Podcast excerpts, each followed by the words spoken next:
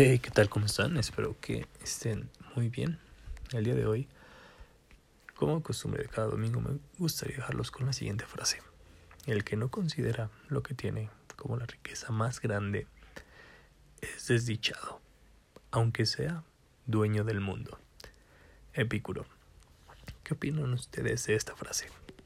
¿La comparten? ¿No la comparten? Déjenmelo saber en mi Instagram, arroba 19 Espero que tengan un excelente día. Nos escuchamos mañana.